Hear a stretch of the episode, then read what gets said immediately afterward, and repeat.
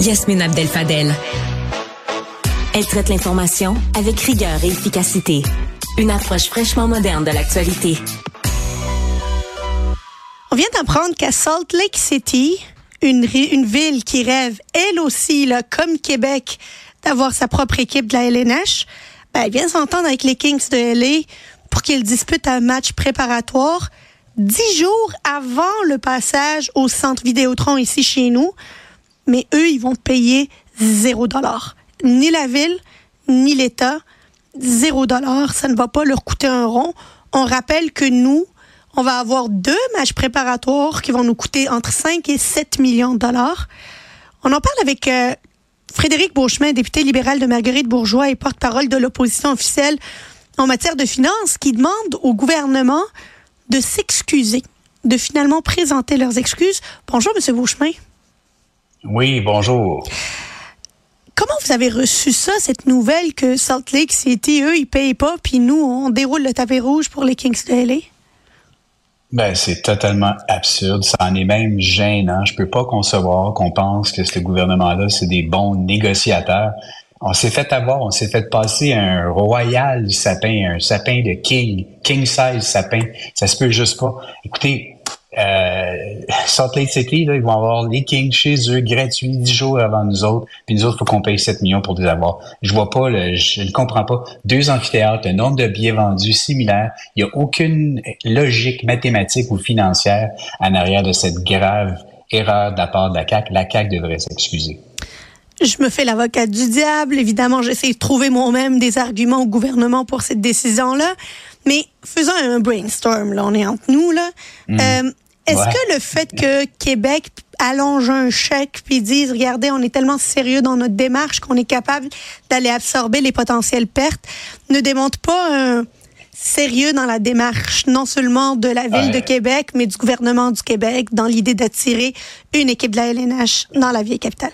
Ben, je vais, je suivre votre logique. Ça démontre effectivement la faiblesse de négociation de la part de ce gouvernement-là, de ne pas être capable de justement être capable d'avoir le même résultat que d'autres ont eu gratuitement.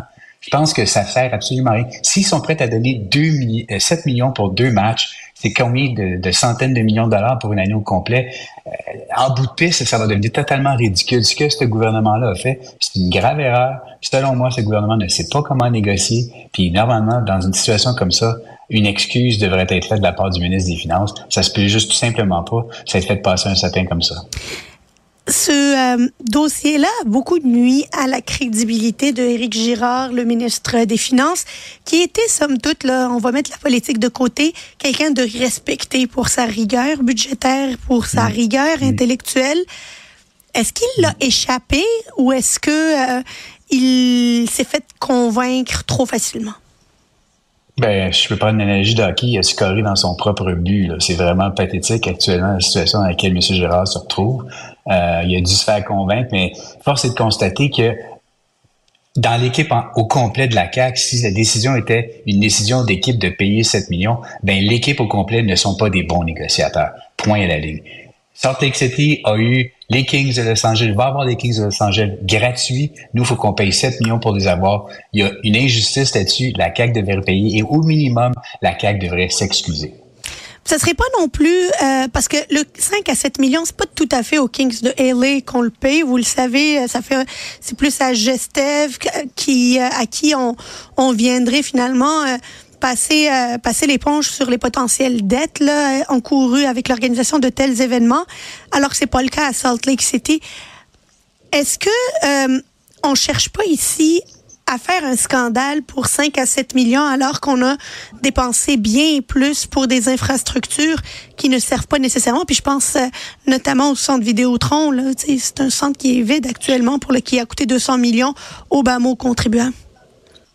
Ben moi, ce que je considère qui est le plus important dans toute cette situation-là, c'est qu'on a un exemple patent d'un gouvernement qui a, eu à négocier et a eu comme résultat une facture de 7 millions, que ce soit par un entremetteur additionnel, que ce soit par un agent quelque part dans ça, en bout de piste, c'est les Québécois qui vont payer 7 millions pour avoir les Kings de Los Angeles à Québec. Pendant ce temps-là, ben, Salt Lake City sont capables d'avoir les mêmes Kings gratuits c'est juste une illustration comme quoi qu'il n'y a pas de profondeur. On fait pas la recherche approfondie du dossier. On n'est pas capable, dans ce gouvernement-là, de faire des plans qui vont tenir la route. On n'est pas capable d'avoir une négociation serrée, puis faire le travail de fond pour en arriver à être capable de dire, bon, ben, OK, on devrait être capable, nous aussi, d'avoir des Kings pour rien. Finalement, faut qu'on paye 7. Donc, c'est juste une démonstration comme quoi, à la CAQ, le travail de fond ne se fait pas.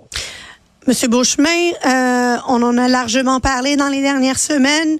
Évidemment, vous êtes un acteur de cette pièce de théâtre-là, le fameux, la fameuse course au leadership au Parti libéral du Québec.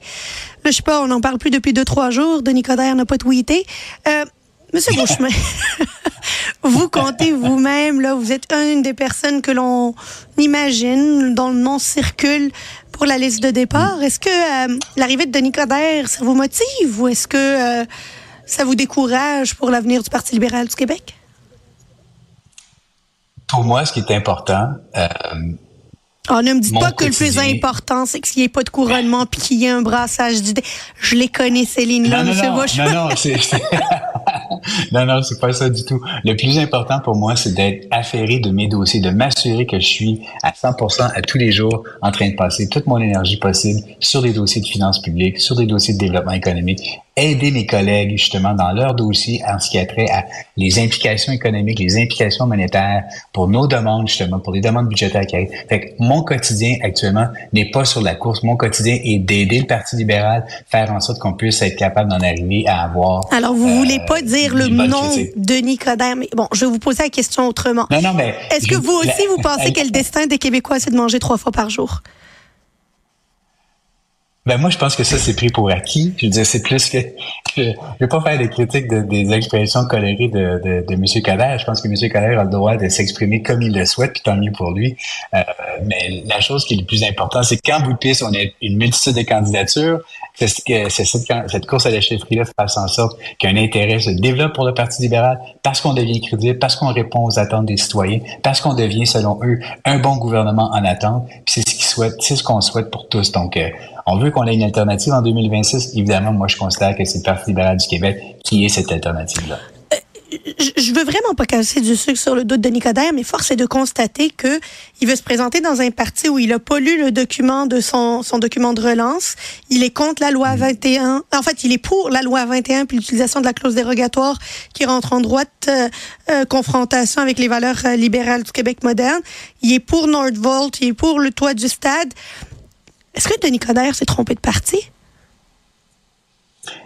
Écoutez, je pense que M. Coderre peut avoir ses positions à lui. En ce qui a trait aux 41 recommandations du euh, comité de relance, je pense que c'est important de au moins au minimum les avoir lues. À la base, je pense que ça, c'est quelque chose que M. Coderre devrait faire. Mais pour ce qui est du reste, s'il va avoir des opinions sur tout, il peut. C'est son choix. Est-ce que vous avez une version audio des euh, recommandations? Il pourrait les écouter pendant qu'on postelle. Ah, ça serait en fait, c'est probablement disponible. je vous lance une idée, je dis ça, je dis rien. C'était mon conseil pro bono de la journée, M. Beauchemin. Frédéric Beauchemin, eh ben, député eh ben. libéral de Marguerite Bourgeois et porte-parole d'opposition officielle en matière de finances. Merci beaucoup d'avoir été avec nous. Merci à vous. Bon après-midi. Au revoir.